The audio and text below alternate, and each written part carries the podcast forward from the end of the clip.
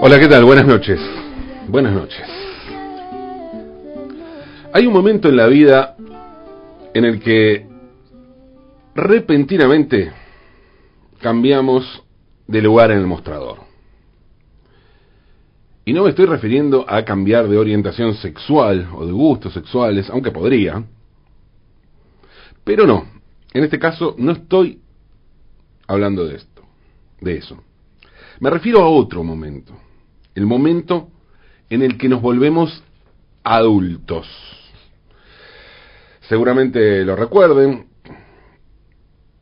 la primera vez que un joven o una joven los trató de usted, nos trató de usted.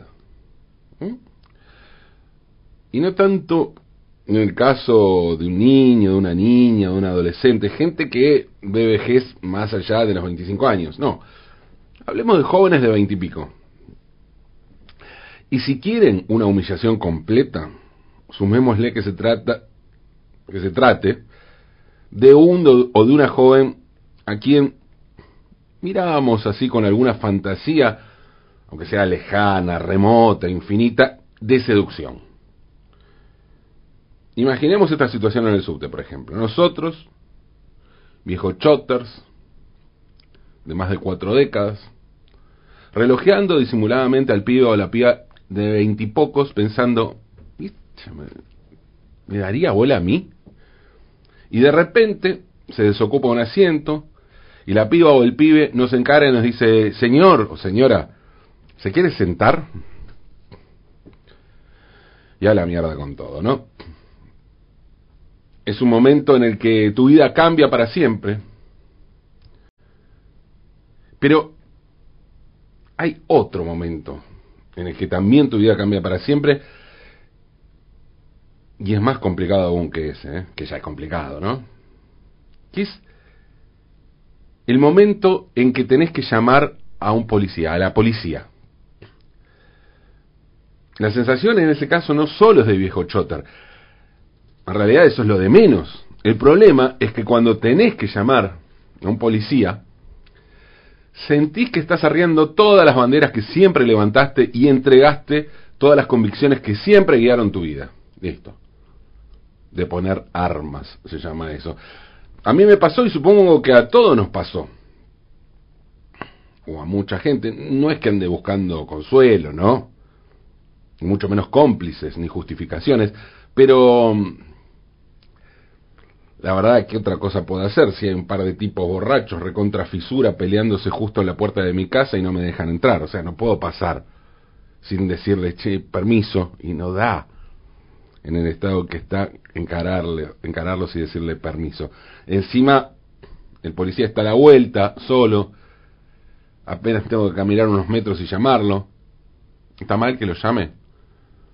¿O debería arreglármela solo y tratar de disuadir a esa gente excluida del sistema capitalista opresor y no valerme de mi propio y valerme más bien de mi propio sistema de valores que incluye solidaridad, inclusión social, derechos humanos. Ay, a veces es tan difícil ser progre. Sobre todo cuando pensás que la respuesta a tu discurso solidario puede ser un botellazo en la cabeza, una herida, al hospital, los puntos. Encima se te hace tarde, empieza el partido, o necesitar ver esa serie en Netflix, o querés abrirte ese vinito tan rico, bueno, llamas a la policía. Las cosas que más odiamos pueden volverse aliadas y no por eso perder el norte de nuestro rumbo progre. Por ejemplo, yo odio, odio las leyes de cupo. Ustedes disculpen, pero ideológicamente me parecen aberrantes. ¿Sí? Porque debería haber una ley que diga qué cantidad de hombres y mujeres, y perdonen el binarismo, deberían poder acceder a un cargo público. Insisto, odio ese tipo de leyes. Pero si la pregunta es esa, ¿por qué debería haber leyes? Tengo una respuesta también. Tiene que existir una ley porque sin leyes las cosas no funcionaron de un modo justo y ese tipo de injusticias no se revierten solas. No digo que con leyes necesariamente las cosas vayan a funcionar, pero al menos probemos. Esto no quiere decir que el hecho de ser hombre, mujer o trans te va a llevar a tener una determinada opinión sobre algún tema, ni a pararte por esa sola condición en un lugar ideológico, ¿no? Tomemos, por ejemplo, el tratamiento en el Congreso sobre el proyecto para legalizar el aborto. En las dos cámaras hubo en ambos bloques mayoritarios mujeres que votaron en contra del proyecto y hombres que votaron a favor. Pero más allá de eso, hay una cuestión transversal que sí es importante independientemente de las políticas que se impulse. La presencia de mujeres en el gobierno es importante, no porque el hecho de ser mujer implique estar más a la izquierda, ser más progre o lo que sea, y mucho menos podría pensarse en formar un partido de las mujeres. Este tipo de leyes de cupo deberían tener un objetivo claro, hacer que desaparezcan las leyes y los cupos. Ninguna mujer peronista o progresista va a votar nunca a María Eugenia Vidal, porque es mujer, a diferencia de Axel Kisilov, que es hombre, ¿no? Por poner ejemplos de las últimas elecciones. Pero en el fondo, también está bien que exista María Eugenia Vidal. Como está bien que existan Angela Merkel o Condoleezza Rice, tanto como existan, obviamente, Cristina, Dilma, Bachelet. Ese no debería ser un problema. Y no estoy hablando solo de los cargos públicos ni del gobierno. La política es algo que abarca un universo mucho más amplio que aquello que llamamos política, o que es el ejercicio profesional de la política, que está muy bien, es algo que existe y, que hay que tener en cuenta. Pero la política, la política está mucho más allá, abarca un montón de otras cosas. Hace algunos años me tocó participar en la elaboración de una lista sobre los 40 periodistas más importantes de los últimos 40 años. En un momento dije, che, faltan mujeres. Y un periodista que estaba laburando en eso conmigo me contestó, es que no hay mujeres. Puede que haya algo de cierto en el planteo, ¿no? En una sociedad patriarcal es lógico que en los trabajos de mayor responsabilidad haya más hombres que mujeres pero ¿cómo que no hay mujeres? Hay mujeres, siempre hay mujeres. Y si no, la, no las hay, o nos surgen en primer lugar cuando elaboramos una lista de las personas más destacadas en determinada actividad, es bueno y es nuestro deber pensar un poco más, insistir, buscar. Porque muchas veces ese no hay mujeres tiene que ver con la invisibilización y por pereza o por mala fe, en los hechos es igual de jodido. Esto puede aplicarse prácticamente a todo, inclusive al arte, o sobre todo al arte, a la historia del arte. Sofonisba Anguisola, Sofonisba Anguisola, nació en el año 1535 en Cremona, una ciudad de la región italiana de Lombardía, hoy Italia, hoy Lombardía, que entonces formaba parte del Ducado de Milán. Sofonisma, Sofonisba era la mayor de siete hermanos, hermanes, seis de los cuales eran mujeres. Su padre, Amílcare Anguisola, era miembro de la baja nobleza genovesa, su madre se llamaba Bianca Ponzone, Amílcare animó a sus hijas, o sea, Sofonisba, Elena, Lucía, Europa, Minerva y Ana María, a estudiar, cosa no muy común por esos días entre las mujeres. Como Sofonisba, cuatro de sus hermanas también fueron pintoras. Después abandonaron, una se hizo monja, tuvo que dejar, otra se casó y también por eso tuvo que dejar. Bueno, además Sofonisba fue de lejos la más famosa y renombrada. Por eso está considerada la gran pintora mujer del Renacimiento. Pero aparte, es que la gran pintora por ser mujer. Sofonisba fue una revolucionaria en el arte del retrato, fundamentalmente del retrato de mujeres, aunque, como vamos a ver, hizo grandes, grandísimos retratos de hombres.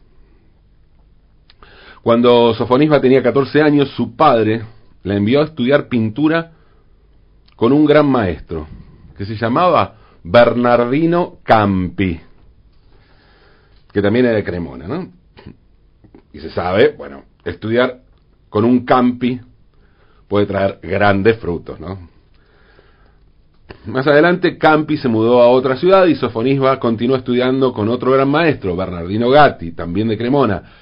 El aprendizaje de Sofonisba con artistas locales sentó un precedente para que las mujeres fueran aceptadas como estudiantes de arte. En 1554, Sofonisba viajó a Roma, donde conoció nada menos que a Miguel Ángel, a Michelangelo, por medio de otros pintores que le recomendaron ir a ver al gran maestro, bueno, hicieron ese vínculo, ¿no? Miguel Ángel le pidió, a ver, a ver qué pasaba con esta pintora de Cremona, ¿no? Entonces le pidió que pintara un niño llorando. Sofonisma pintó el cuadro Niño mordido por un cangrejo, que se encuentra actualmente en el Museo de Capodimonte, en Nápoles. Cuando Miguel Ángel vio ese cuadro, quedó fascinado por el talento de la pintora. Y a partir de ese momento, Miguel Ángel empezó a dar bocetos de su cuaderno de notas para que ella los pintara, los llevara a cuadros. Durante al menos dos años, Sofonisba continuó ese estudio informal junto a Miguel Ángel, que obviamente fueron cruciales en su formación. Estudiar con uno de los grandes maestros del, Renacimiento y de la historia. Mm, Sofonisba era un prodigio y los grandes hombres del arte de su época así lo reconocían. Fue muy reconocida en vida ella. Por ejemplo, Giorgio Vasari, considerado el primer historiador del arte de toda la historia, elogió mucho el trabajo del artista. Pero claro, Sofonisba tenía un problema, un problema grande para su época. Era mujer. Y a pesar de su decisión y de su talento, y de que también hay que decirlo, contó con mucho más apoyo que el resto de las mujeres de su época, no pudo ir más allá de los límites impuestos para las mujeres. Por ejemplo, no tuvo la posibilidad de estudiar anatomía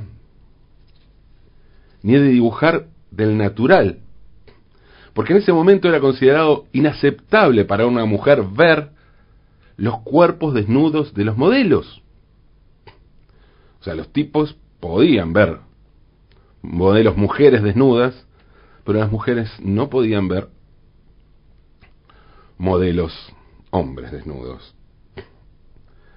Sofonisba buscó entonces la forma de hacer de esa carencia una, una, virtud y se puso a indagar en un nuevo estilo de retrato con personajes en poses informales muy, muy particulares y muy rupturistas para la época. El estilo de retratos causó furor y Sofonisba ganó gran fama en Cremona y en 1558 se trasladó a Milán, a una ciudad mucho más importante.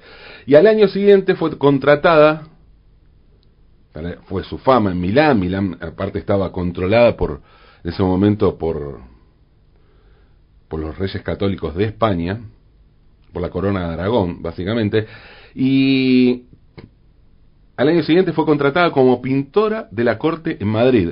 Sofonisba llegó a España en 1560, a los 25 años, y permaneció en Madrid durante 13 años, hasta 1573. En esos 13 años logró un gran reconocimiento, pero también tuvo algunos olvidos, o al menos un intento, un intento por borrar su nombre de la historia del arte.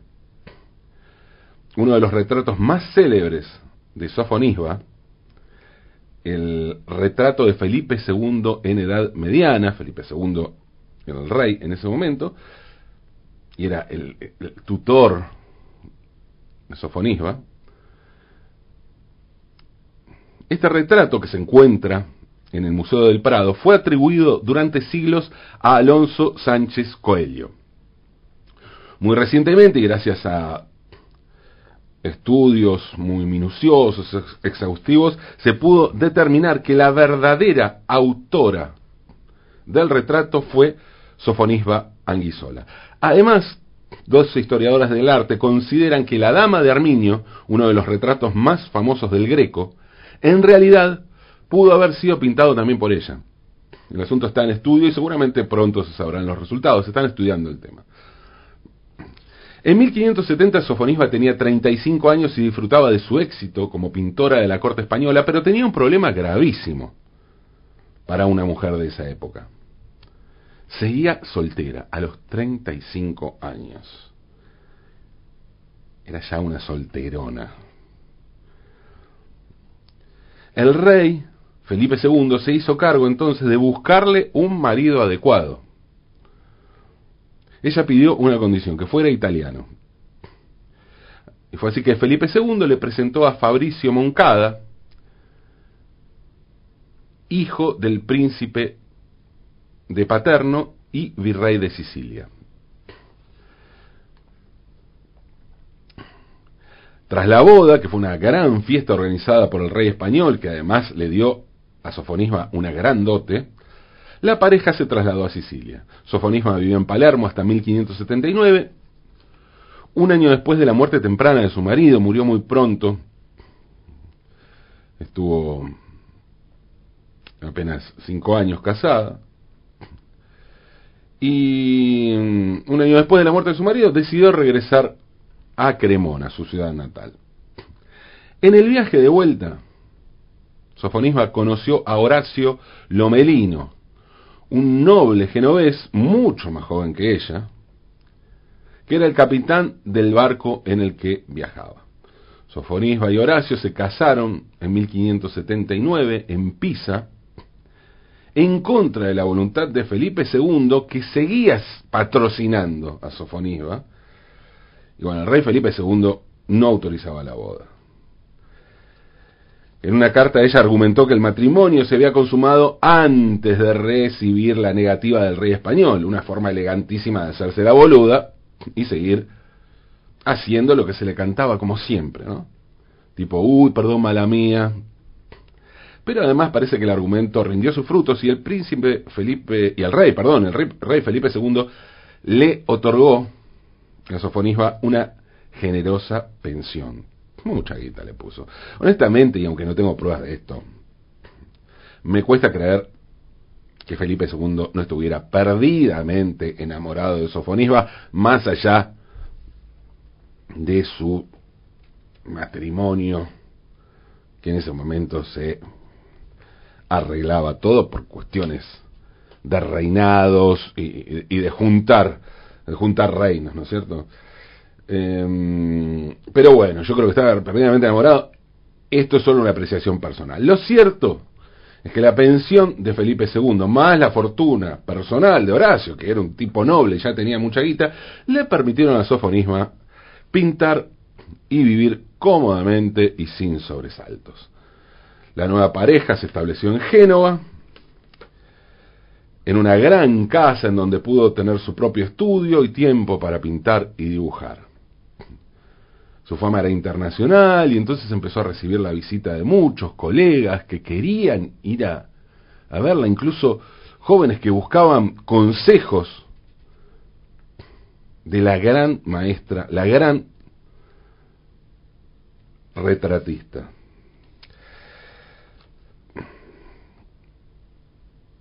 Sofonisba, como les dije, tuvo un amplio reconocimiento en vida por parte de sus colegas, eh, en 1615 se mudó con Horacio a Palermo, a sus posesiones sicilianas que seguía teniendo, tierras en Sicilia. En 1623 la visitó el famoso pintor flamenco Anton van Dyck, quien escribió sobre sus visitas a Sofonisba en su hoy famoso cuaderno de bocetos que se encuentra en el Museo Británico de Londres. Sofonisba Anguisola murió en Palermo, en Sicilia, en 1625, a los 90 años.